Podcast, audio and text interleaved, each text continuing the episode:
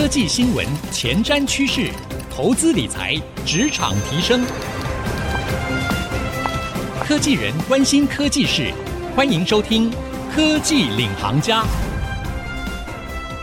听众朋友您好，欢迎收听 IC 之音主客广播 FM 九七点五《科技领航家》，我是节目主持人朱楚文。话说呢，在去年啊，元宇宙大爆发的时候啊，不管是打开电视啊，或者是呢听广播，或者是看各个报章媒体杂志哦，大家讨论的非常的热烈。那在金融市场上面也出现很多元宇宙的概念股。我还记得在去年底的时候，台积电的董事长刘德英先生还曾经说，元宇宙将会取代手机，VR 将会取代 PC。但是没有想到，哎，到了二零二二年，我们才说二零二一是元宇宙的元年，但二零二二年似乎随着整个不管是这个乌俄战争啊，或者是说很多大环境的因素影响啊，元宇宙这三个字最近呢被提起的这个次数。少了非常的多，很多人在讨论说，这元宇宙是不是退烧了呢？特别是在去年，大家都经历了脸书 Facebook 把名字直接改名叫 Meta，还说他们要推出 Horizon Worlds。那但是呢，在今年，脸书却宣布 Horizon Worlds 呢，在目前还有技术需要克服，所以稍稍的做了一些暂缓。那到底现在元宇宙？是不是真的面临了很大的转变？难道真的走入泡沫吗？还是其实，在这样的一个技术和领域发展上面，还有一些值得我们期待的空间，以及呢，巧巧的一些变化呢？今天这个主题哦，我们特别为各位邀请到信华的营运长谢诚如营运长啊。为什么会请这个营运长来聊这个主题呢？其实呢，大家不知道，我们的股后信华在沉浸式体验，也就是在未来打造我们元宇宙这一块，有非常多的布局。而同时呢，我们的营运长对于元宇宙这一块有很多的观察，要跟我们来分享最新目前大家所不知道的台面下的一些技术的发展和趋势。我们欢迎。CJ，楚文好，还有各位听众，大家好。其实谈到元宇宙，我们常常会提到 AR、VR、XR，非常多 R，还有像 MR 啊等等的一些技术。那很多人说，其实元宇宙就是一级玩家电影里面的世界。那也让大家很期待说，哎，或许我们未来真的就会进入到元宇宙的这个阶段啊。那我们知道信华其实在沉浸式体验这个部分呢，有许多的琢磨，而且已经在技术的发展上面有很多的突破。我们想问一下，目前沉浸式体验，也就是我们未来可能进到的元宇宙。世界到底现在出现了什么变化啊？真的已经悄然无息吗？还是说在技术上，其实现在有一些新的阶段正在等着迎接我们？沉浸式的体验哈，我想那个可以把它分成两个部分来看。有一个部分呢，它可能是虚拟的内容啊，嗯，所以它所有的内容呢，可能都是电脑画出来的啊，它不是真实的。像这些比较虚拟的内容，它可能比较常用在 gaming。电动玩具啦，还有一些像在生活上面，你可能啊、呃、没有办法达到的一些环境，甚至于在里面呢，你可能可以扮演一些角色，是你在现实生活里面你做不到的这些能力。好，就像电影《阿凡达》，嗯，啊，那另外一个部分呢，我们可以把它看成其实是一个真实的环境的一个投影。这两个部分呢，都可以造就一个沉浸式的体验。嗯，好，那这两个部分呢，它各自拥有的技术其实也不太一样。像这个虚拟的部分，它需要的技术除了一些电脑的绘图，还有一些运算的功能。因为毕竟，如果你戴了头盔进去之后呢，你身体的动作要配合整个场域的动作要一起联动，你才会比较有真实感跟所谓的沉浸式的感觉。嗯，但是呢，如果另外一个所谓真实的场域怎么样？截取这些真实场域的景象，它其实是透过像 camera，嗯，那透过 camera 把这些场域的影像呢，把它截取下来。所以他们这两边的技术其实是不太一样的。那截取这个真实的场域的这个部分呢，啊，其实有一些技术在发展当中。可能如果有人有体验过这些所谓的这个真实感的沉浸式的感觉呢，它很有可能是透过很多。数位相机拍摄之后，然后用后置软体的方式，把这些影像呢做一些拼接，变成一个像七百二十度的一个全景，让你人呢似乎就沉浸在那个环境当中。是，对。但是这样子的技术呢，它其实是没有办法做到即时性的。嗯，对。所以啊，这两个部分呢，其实在技术上面本身有一些区隔。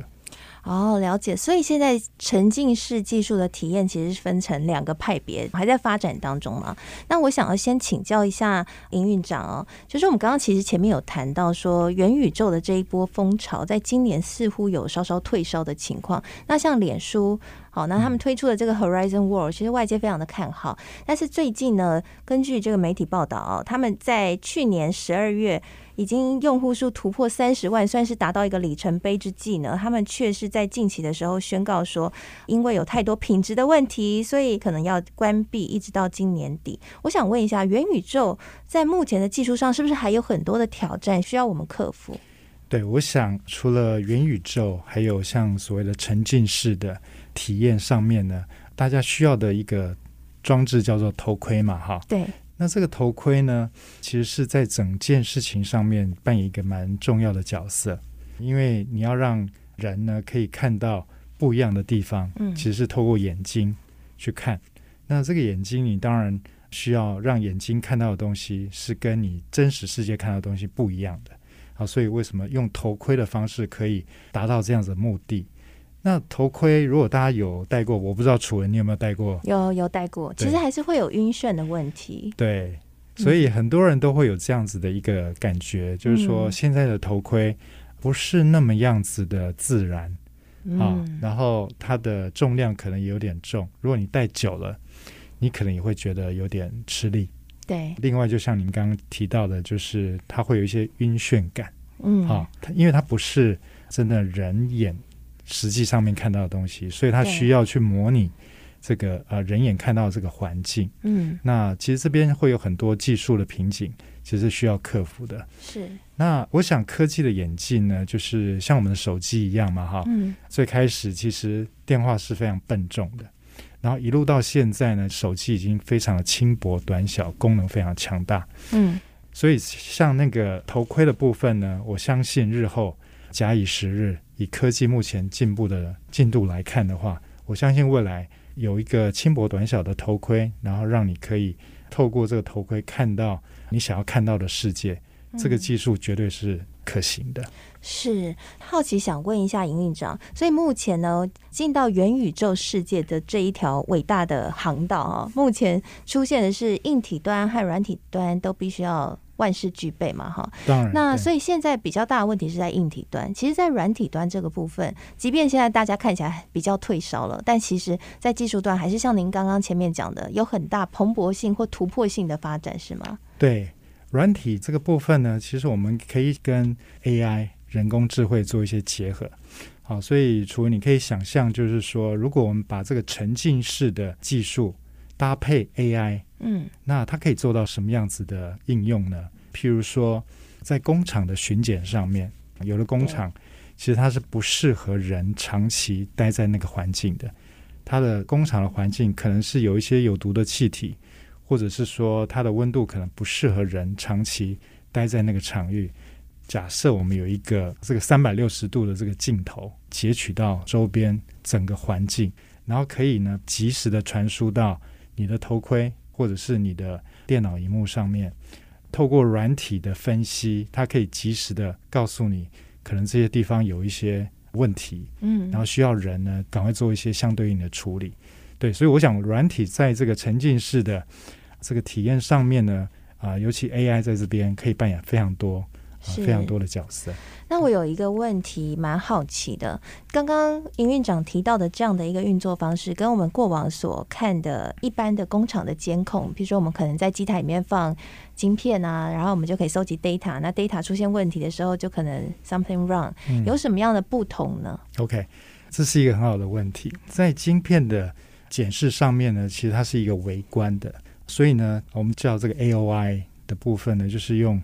非常微观的镜头去放大晶片上面的缺陷，然后把它筛选掉。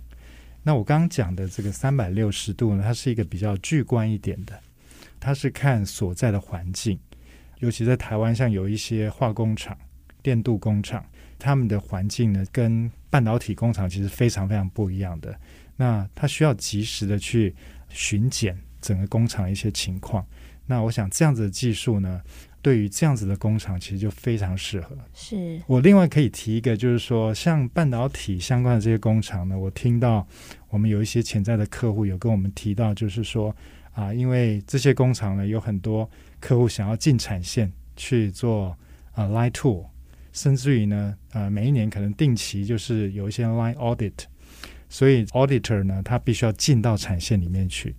那甚至客户呢，可能要进到产线里面去看整个产线的规划，还有它产品的运作等等。那如果像这样的技术，三百六十度的即时影像传输的这样的技术呢，把它部件在这些不管是 auditor 或者是客户他要经过的路线上面，那他们可以在外面戴上头盔，他就可以看到他想要看的东西。哦，对，了解。好，所以呢，刚刚如 CJ 所提的，其实虽然现在我们看到元宇宙好像看起来在整个报章媒体杂志上面稍稍比较退烧了，但其实 B to B 的应用才正在开花结果当中哦，特别是应用在智慧工厂这一端。而且呢，在过往我们提到智慧工厂，可能很多都是在讨论半导体厂，因为像最有名的就日月光的关灯工厂嘛哈。但是呢，其实现在很多的传统的企业，maybe 它的工厂也可以透过这样的一个技术的导入，它也可以变成了一个智慧工厂，管理的可以更加的便捷，甚至是呢，可以在跟客户，譬如说协作啊，或者说共同开发上面，你也比较不会担心这个隐私外漏的风险啊。那其实呢，除了在 To B 这一端，我们看到产业端有这样的一个进展，To C 端其实还是在未来有一些新的应用。休息一下，广告回来继续收听科技领航家。欢迎回到科技领航家，我是节目主持人朱楚文。今天我们在节目当中非常荣幸为各位邀请到信华的营运长谢诚如营运长 CJ 来到我们的节目当中哦，跟我们一起来聊聊沉浸式体验未来的趋势和发展。为什么聊这个主题呢？其实就如我们上半集节目所谈到的，元宇宙到底现在是不是面临了退烧，还是其实当中有很多新的技术仍然在蓬勃发展当中？今天我们在节目当中帮大家一探究竟啊！那上半集节目呢，CJ 跟我们分享了，其实虽然现在看起来在 To C 端好像没有那么热了，但是在 To B 端现在有很多新的应用正在悄悄的发生，特别是应用在智慧工厂端。现在呢，在工厂里面只要装一个镜头，它可以直接呈现一个虚拟的影像，戴上头盔，你的客户或者是你的合作厂商就不用进到工厂，他也可以看到工厂里面的情况啊。不管是要 demo 或者要协作，都更加的方便。谈完了这个 To B 端哦，原来还有这么多应用在悄悄的发生当中哦。To C 端其实，在目前的技术突破下，或许在未来我们也有很多可以期待的部分，对不对？因为刚刚 CJ 有提到一个，就是现在的沉浸式体验还可以让你及时的去分析现场的情况，然后传回到戴着头盔的你，所以它其实就可以做很多不一样的事，是吗？是的，我想在 To C 这一端呢，其实我们有一些。合作伙伴呢，他们有很多很好的创意，像他们把这样的技术呢应用在 tooling 上面。过去有一些旅行社，他如果说要 promote 他的一些行程，啊，一般呢，我想大家应该有经验，就是会参加这个行程的一些说明会。好，那我知道现在呢，比较新的方式，像国内某大旅行社呢，他们利用像我们这样的技术，请一位。导游他可能先在当地，譬如说日本或者是其他的国家的任何一个地方，然后呢，先把这个行程其中一段带着大家走个三十分钟左右，去介绍这一段行程的一些特色。那他这个模式呢，他其实是啊、呃、用卖票的方式吸引大家来做一个就是导览。好，那这个导览呢，其实有点像是一个短时间的一个旅游，大家可以譬如说。因为这是没有坐飞机的问题，你在家里面，甚至在任何一个地方，你就可以戴上头盔，然后跟着这个导游，就可以先走一小段路。然后，如果你喜欢这个地方，你就可以报名参加这个旅行社，嗯，他推的这个行程，因为你有实际短短的体验。那如果你真的很喜欢这个地方，那比你呢去看这个 PowerPoint，或者是说只是听。第一天去哪里？第二天去哪里？对，其实更有感觉。嗯，所以在沉浸式销售这一块呢，其实有一些公司它做的非常好，对，啊，利用这个方式，它甚至卖票，它可以有一些收入。它不只是在 promote 它的产品，它甚至也还收费，嗯，然后还最终还 promote 到它的产品。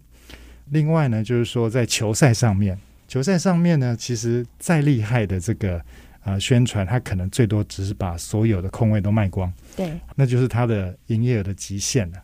但是如果说透过像这样子的方式，啊、呃，让你呢可以很有沉浸式感觉的在家里面就可以参加这个球赛，那就像你身在那个球场一样。而且呢，这个视角呢，可能可以是很特别的视角。嗯，除了是你可以放在 VIP 室的视角之外，它甚至可以所谓的上帝的视角。这个 camera 可能放在一个高度上面，那是人没有办法坐在那个上面。但是，一只小小的这个三百六十度的 camera，它其实是可以架上去的。嗯，等于是从上帝的视角来看这个表演跟球赛。嗯嗯，那是很特别，那是甚至于人的座位再怎么样。贵的位置你都做不到的，是对，所以它有很多这方面的创意，嗯，好、哦，那我们把这样子一个场域呢，我们叫 immersive X，啊，就是沉浸式，这个 X 代表了非常多的可能性，对，包括了我刚刚讲的导览啦，或者是观赏球赛啦，甚至于学习啦，嗯，好。